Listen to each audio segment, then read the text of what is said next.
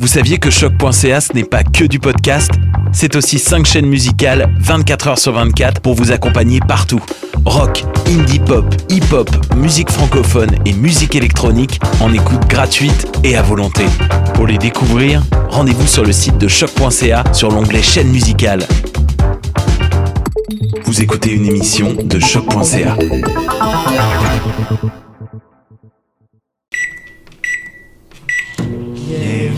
à Micro.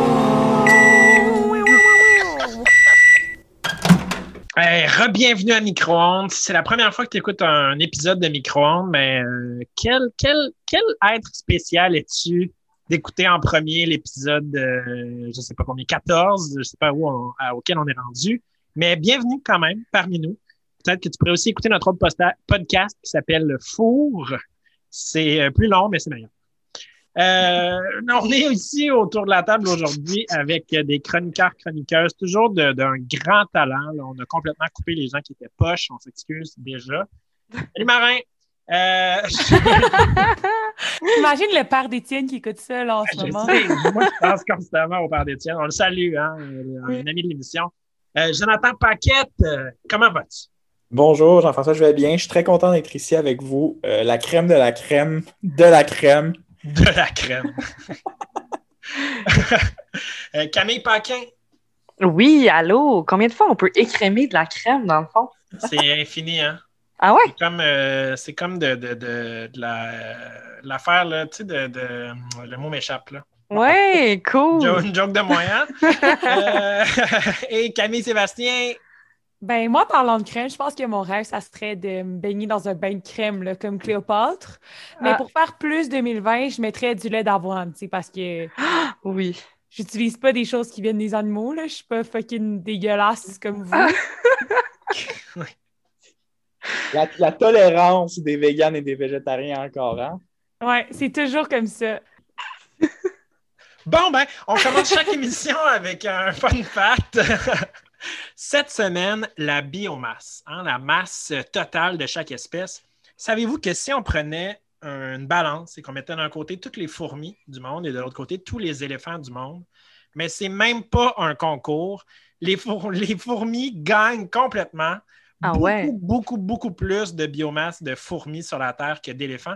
C'est 70 milliards de tonnes d'un côté et 2 de l'autre.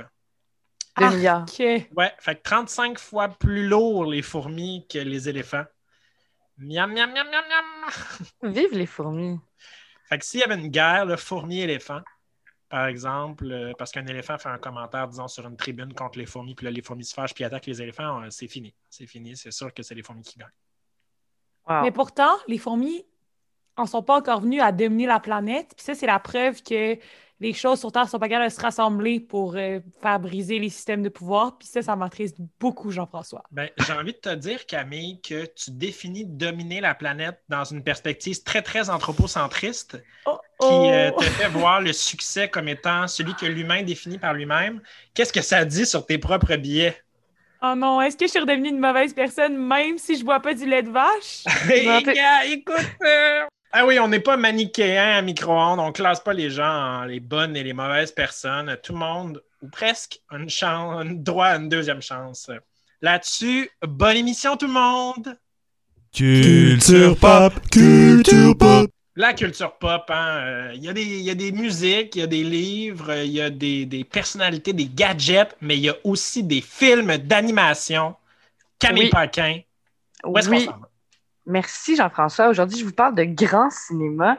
Écoute, je sais pas ce qui s'est passé à la fin des années 90, mais DreamWorks et Pixar avaient de grands projets pour la jeunesse occidentale parce qu'avec les films d'animation Fourmise et Une vie de bestiole, respectivement, sortis à un mois d'intervalle en 1998, verglas, naissance de Camille Sébastien, je sais pas, il y a des liens, nos parents auraient dû se douter que les deux manifestes communistes pour enfants allaient pas nous laisser indifférents. Écoute, ceci explique cela, maman. On te salue. On se penche aujourd'hui, Jean-François, sur Fourmise le film. Ants en anglais, oui. Le premier long métrage d'animation de la division Animation de DreamWorks. Donc, je vous rafraîchis un petit peu la mémoire, là, puis ben, je vous spoil en passant les punchs d'un film que vous devriez déjà avoir vu, fait que je me sens même pas mal. Ouais, c'est ça. Bruce Willis est mort tout le long du sixième sens. Là. On peut le dire maintenant. Wow! on a le droit. là. Aïe, aïe, gros spoil. Ben écoute, c'est l'histoire de Z, un fourmi travailleur avec euh, des mains et des dents humaines, même si les fourmis travailleuses sont toutes femelles, ont des mandibules et des petites pattes poilues. C'est pas grave, on va laisser la vulgarisation entomologique à Bernard Werber. Notre ami Z, donc, interprété par Woody Allen, là, vous me direz, hé, drôle de choix d'acteur pour le personnage principal d'un film pour enfants, surtout après les accusations d'abus sexuels sur sa propre fille de 7 ans. Et vous aurez raison. Mais où est-ce qu'on en était? Donc, oui, c'est ça. Dans une colonie dirigée d'une main de fer par le général Mandibule, les fourmis travailleuses creusent un grand tunnel sans se poser aucune question. Il faut dire que si elles s'en posent des questions, elles se font enlever leur ration de nourriture par un méchant tyran dont le plan tristement familier est de nettoyer la colonie des travailleurs impurs pour créer une société super puissante de fourmis militaires soi-disant supérieures. Hmm, ça nous rappelle quelqu'un. Ouais, on sait pas trop. Revenons donc encore à Z, un travailleur individualiste et anxieux qui cherche à s'émanciper du travail forcé et qui n'est pas du tout interpellé là, par le bien de la colonie. Z, il prend donc conscience de sa condition économique et sociale, puis en même temps, il pogne le kick sur la princesse Bala, qui est clairement en dehors de sa ligue. Oui, oui, ça, oui. C'est vrai. Oui, oui. Mais après avoir survécu à une attaque suicide contre une genre de colonie de termites sa sauce, euh, Z décide, malgré son nouveau statut de héros de guerre, de s'enfuir vers Insectopia, littéralement l'utopie des insectes. Il s'e- il s'extirpe du système communiste, on a envie de dire.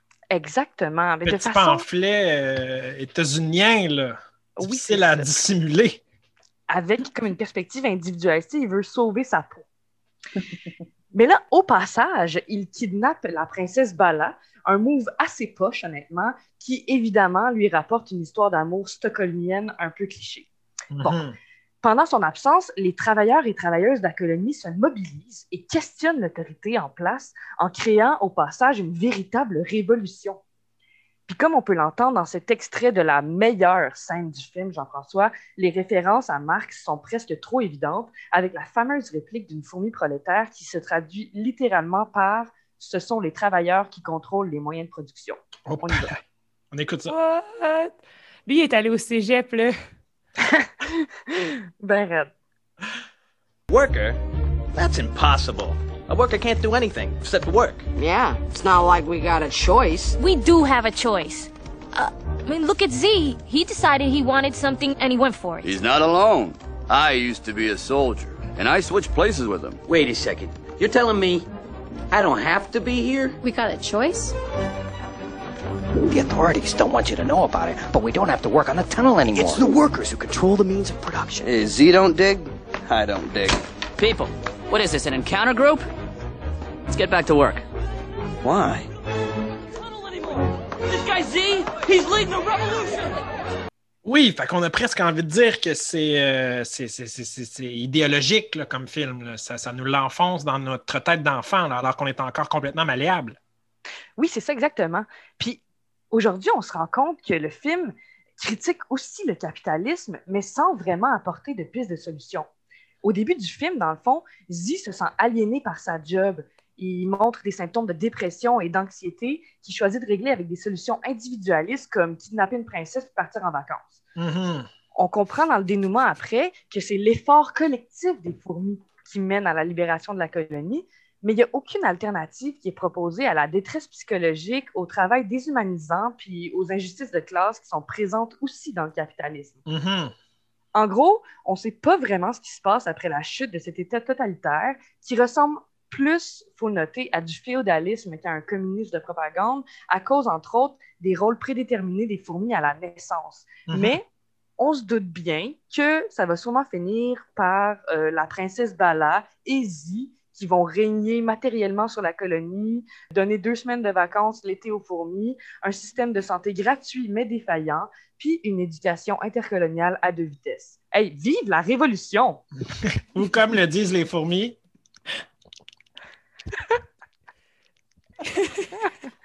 C'est ça, quote. Quote, unquote. Merci, merci, Camille. Euh, mais moi, je dois dire, la vie de bestiole, c'était meilleur. Bon. Statement. je m'excuse. Ça va être déçu, là? ont travaillé fort, fort, là, mais les personnages secondaires sont beaucoup plus colorés dans euh, une vie de bestiole. Oui, mais Anne, c'est brun. Tout est brun. C'est Tout-.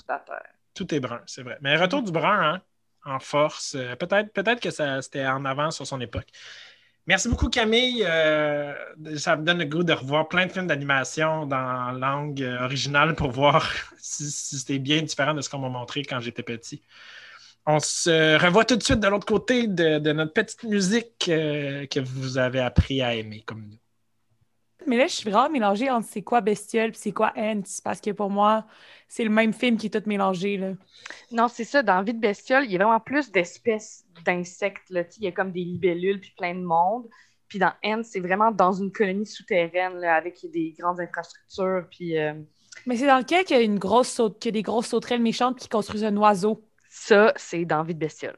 Ah. hmm. Ben oui, je sais, c'est meilleur. OK, bestiole, là. Je tannée.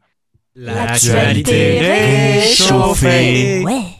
Là, on va s'intéresser à quelque chose. Camille Sébastien, tu nous as amené ce sujet et on s'est tous et toutes dit, je pense, Hey, c'est vrai, il se passe quoi avec ça? Les gens qui meurent de cigarettes électroniques? Mais oui, exactement. Tu sais, je pense que tous nos auditoristes se, souviennent du scandale de la vapoteuse qui a atteint son paroxysme en septembre 2019. Mais dans le fond, pour ceux et celles qui n'auraient pas du tout suivi, euh, je vous explique. En gros, ça commence quelques mois plus tôt, en avril 2019, quand une première personne meurt suite à des problèmes pulmonaires qui auraient été développés suite à l'utilisation va- de vapotage aux États-Unis. Il y a eu alors une vague de panique qui va commencer dans les médias américains et à travers le monde. On fait le décompte des morts un peu à la manière euh, des cas de COVID, là, euh, chaque jour, un mort de plus et tout. Puis là, on voit ça euh, de- d'un œil de public, puis on a l'impression que c'est la fin du monde. là. Des titres sensationnalistes, la population est alarmée. Mais finalement, entre avril 2019 et janvier 2020, c'est 66 personnes qui sont mortes à cause de la cigarette électronique aux États-Unis et 2558 hospitalisations aussi aux États-Unis. En comparaison, toujours aux États-Unis, les produits du tabac tuent 480 000 personnes par année, selon les chiffres de la CDC. Pourtant, pendant cette période, Juul semblait être la source, Juul qui est une compagnie euh, de vapotage, semblait être la source de tous les problèmes, et ce, bien plus que la cigarette traditionnelle. Évidemment, le fait que les jeunes aient été atteints rend la nouvelle d'autant plus sensationnaliste. Là, c'est sûr que quand c'est des personnes de comme 50, 60 ans qui meurent, c'est pas la même chose que quand c'est des adolescents au high school. Même si on mériterait tous d'avoir une belle retraite dans le soleil. Euh, Oui, oui. Le fond des générations, hein, allez cotiser. C'est vrai. Mais moi, depuis que j'ai. Hey, saviez-vous, euh, parenthèse, qu'on cotise déjà pour notre retraite, le régime des rentes du Québec? J'ai fait mes impôts en de semaine. Oui. C'était la première fois que je m'assoyais avec mon père. Je sais, OK, euh, je suis un enfant gâté pourri. Mais quand même, Ben oui. je vais avoir tu une penses retraite. que qui cotise pour ta retraite, sinon?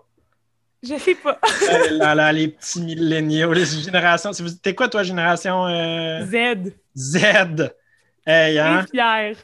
Euh, Barnouche. bon, je continue. Eh là là. Je pense que tu leur es dû. Hein, on est dans des Alors- berceaux d'or. Je sais. En plus, je suis allée voir euh, la, ma boss au travail qui est plus vieille, là, puis j'étais comme, hé, ben voyons donc. Puis elle était comme, ben oui, tu sais. Puis elle m'a vraiment jugée en tant que jeune personne. J'espère qu'elle écoute le podcast en ce moment. Alors, euh, pourtant, si on continue encore notre lecture sur le site de la CDC, on apprend que les causes les plus probables euh, des problèmes liés au système respiratoire des vapoteuses, ça vient pas des produits contrôlés comme la Joule, c'est plutôt dans les produits illicites qui contiennent du THC. En effet, la plupart des morts et des, des hospitalisations liées au vapotage seraient dues à la présence de THC, tétrahydrocannabinol. Je suis tellement Mmh. fière. On salue Euh, colocasse. Ouais, exact. je me réveillais avec ça le matin, autre parenthèse de vie, à 6 ans. J'avais un CD. Euh, le THC est mélangé avec la vitamine E qui servirait à rendre les produits, le produit comme en vapeur pour pouvoir être inhalé. Mais le problème, c'est que la vitamine E se liquéfierait euh, et créerait des obstructions dans les poumons suite à son inhalation. Mhm. Donc, évidemment, c'est pas souhaitable. Il reste encore plusieurs à- études à mener, là, évidemment, avant d'avoir des études à long terme pour savoir qu'est-ce que ça va faire sur nos corps dans 20, 30 ans, un peu comme ce qu'on voit avec la cigarette. Ouais. Il va falloir le- laisser le temps passer. Par contre, il semble quand même que les événements aient surtout servi de clickbait aux médias. OK. Évidemment, le- les morts ont aussi permis au gouvernement de mieux régler la vente de produits et ce que ceux-ci contiennent. La Joule reste une compagnie qui a comme but de faire un profit et cela fait qu'ils se sont attaqués à une clientèle qui était désintéressée de la cigarette depuis plusieurs années, les jeunes. Ah. Euh, ils l'ont fait par tous les moyens pos- possibles, à la fois grâce à des influenceurs ou si vous avez déjà utilisé le produit, euh, quand tu shakes ta petite Joule après l'avoir utilisé, ça fait comme un arc-en-ciel de couleurs. C'est hyper stimulant comme objet. Euh, et les saveurs allaient du concombre au melon d'eau. Tu avais l'impression. Mais j'en ai jamais pris là, parce que moi, je je suis pas quelqu'un de dépendant à rien, là, mais oui, ben oui. J'en parle avec tellement de passion. OK. Mais euh, c'est intéressant ce que tu dis parce que le, le- ben, c'est intéressant dans l'absolu. là. Et euh, ça me fait réagir parce que c'est on interdit ça, les saveurs. oui, c'est ça. C'est Ben, c'est là que je m'en allais. Ah, Euh, excuse-moi. Ben non, c'est correct. Euh, depuis janvier 2020, euh, les saveurs, euh, les seules saveurs qui peuvent légalement être vendues sont la menthe et le tabac comme saveur. Puis même que j'ai lu qu'au Québec, ils prévoient peut-être empêcher la menthe aussi. Donc, il resterait juste le tabac comme Ouais, mais le, saveur. le- le lobby de la menthe est très, très fort. hein. Très, très fort. Mais la menthe, c'est la base de tout. Le compte Instagram de Jules a aussi été supprimé et sa promotion comme celle des produits tabac est interdite. Donc, on peut plus faire d'annonces de genre « Oh my God, quel goût merveilleux et tout. là. Mhm.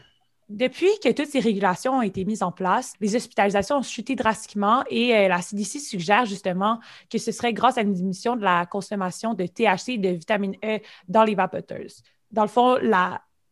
ce qu'il y a eu de bon à la grosse campagne de médiatisation, de médiatisation, c'est que ça a permis à plusieurs personnes de sensibiliser par rapport à ce qu'ils mettaient dans leur corps et par Ouais. rapport à l'importance de prendre des produits contrôlés puis de pas juste acheter à ton revendeur des choses que tu veux mettre dans tes poumons Ouais. Sans Mm. trop savoir.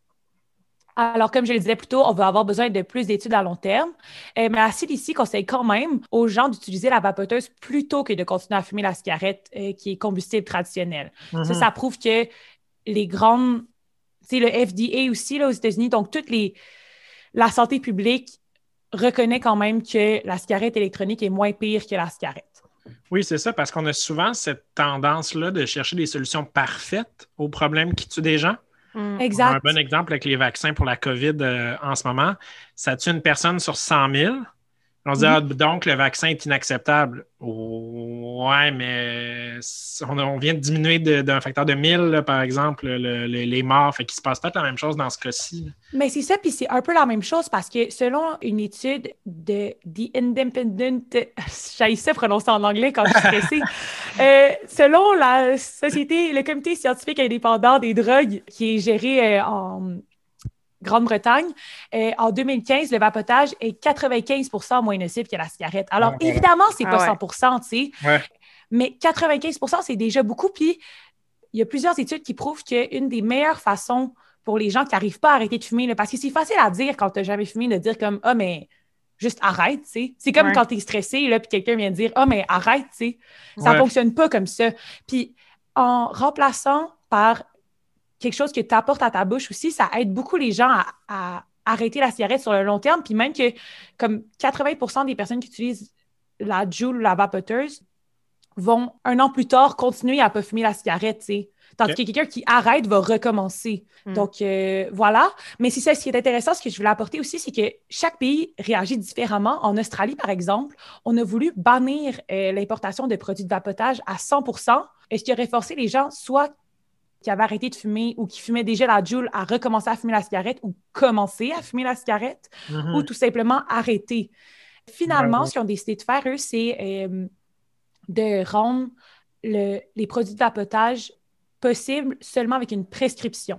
Ouais. Donc, tu peux importer des produits de vapotage si tu as une prescription, mais personnellement, moi, je trouve que c'est un problème parce que ça met une barrière de plus à, à la personne qui se dit OK, je vais arrêter de fumer. Plutôt que de juste aller au dépanneur, acheter une joule pour arrêter de fumer, cette personne doit aller voir son médecin, prendre une prescription. J'ai l'impression que quand tu es dépendant à ce niveau-là, juste une barrière de plus, ça peut être la barrière de trop. Mm. Ouais. C'est beaucoup, beaucoup, beaucoup d'efforts qui sont mis pour pas juste interdire la cigarette. Mais exactement. Tu sais, sinon, pourquoi est-ce qu'on n'interdirait pas la cigarette rendue là? Parce Mais- qu'on élit des gouvernements sur quatre ans puis qui veulent être réélus. C'est pour ça qu'on n'interdit pas la cigarette.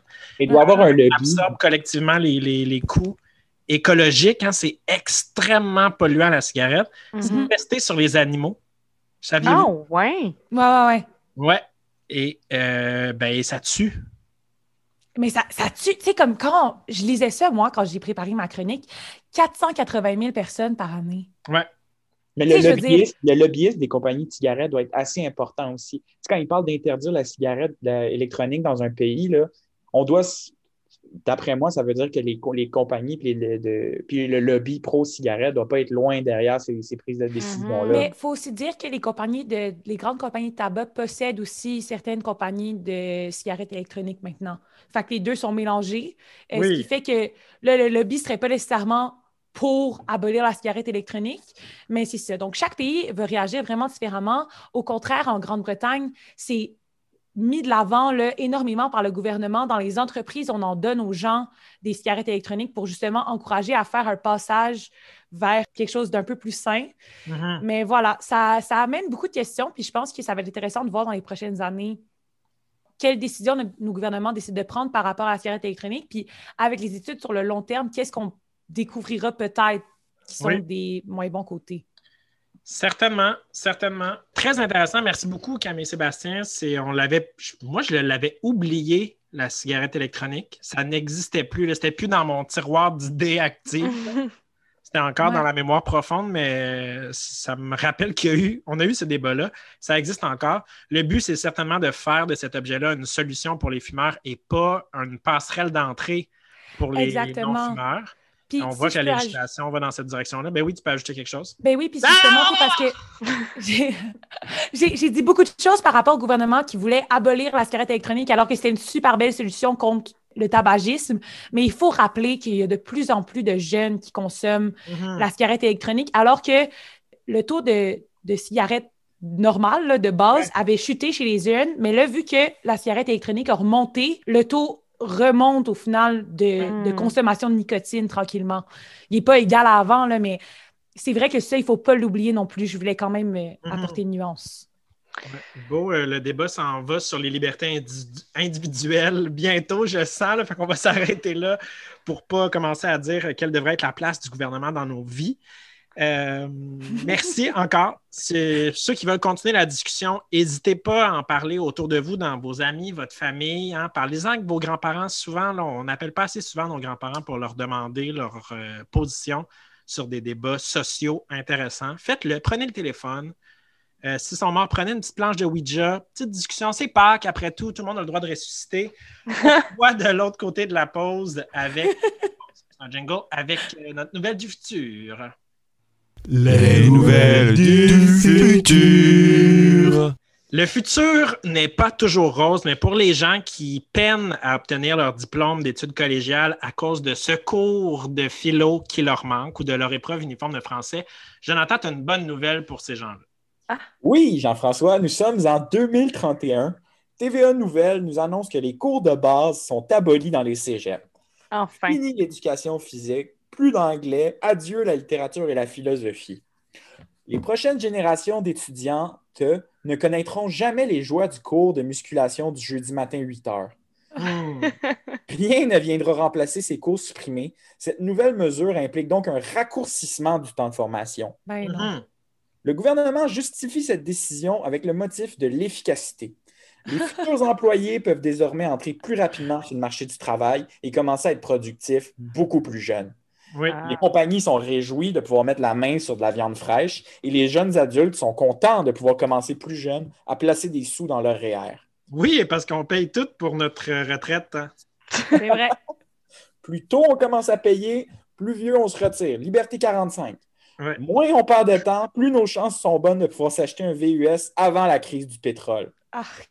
Oh. Les, par- les parents aussi sont contents puisqu'ils vont pouvoir discuter au souper de politique sans que leur cégé- cégepien leur rappelle sans arrêt qu'ils utilisent des sophismes. Enfin, Les, les gouvernements, les gouvernements ont décidé d'arrêter de donner à la population les ressources nécessaires pour critiquer leur autorité. Comment se révolter quand on ne sait pas nommer son malaise? hmm. Ah, c'est beau. Oui, ben, bien vu, Jonathan, parce que pourquoi institutionnaliser la révolte? C'est une bonne question. Certains diraient que c'est de très, très bonnes nouvelles parce que le- la littérature, c'est pas une science, hein? Et on passe quand même quatre cours là-dessus. Ouais, c'est un peu long. hein. Euh, Parce moi, quand même qu'avant, qu'avant d'institutionnaliser la révolte, euh, il faut savoir ce que veut dire institutionnaliser la révolte. Et pour ça, il faut faire le voir. Yes! Bon, ça y est, on est pris dans un catch-22. Euh, ben, écoute, euh, moi, ça m'attriste. Je suis prof de cégep dans la vie. C'est la formation de base. Ça le dit, c'est de base. Ah. Voilà, on est éditorial à micro-ondes. Auditeurs, si vous l'aviez, auditeurs et auditrices, si vous ne l'aviez pas entendu dans les propos de Jonathan, c'était teinté. Hein? Faites attention. là. il y avait une position là-dedans. Je vous invite à deviner quelle est sa position réelle. Identifiez les figures de style qu'il a utilisées pour Des soutenir quoi? la thèse qu'il vient de défendre. Trois Les paragraphes de modalité. deux thèmes par paragraphe. Merci, merci euh, Camille euh, Paquin. Oui, de rien. C'était le fun. Merci Camille Sébastien. C'était le fun aussi. C'était agréable. merci Jonathan. Merci Jean-François pour cette euh, belle euh, émission. Ben, je pense qu'on peut le dire, on est une émission maintenant. Oh. Hein? Oui. Avant, on venait tous ici juste pour roder nos jokes avant d'aller les faire au bordel, mais c'est fermé le bordel maintenant. Fait que, euh, on fait vraiment Voilà. ça pour ça. C'est une finalité en soi. Euh, je m'appelle Jean-François Gagnon, comme d'habitude. Hein? Je n'ai pas encore euh, changé. Et euh, très content de vous savoir parmi nous. Euh, on se revoit la semaine prochaine pour un autre épisode de Micro-ondes. Yeah. Au revoir. Non, toi, raccroche. Oh. Ah, mais non, toi, raccroche. Toi, raccroche. Arrête-toi, raccroche. Clique sur le prochain.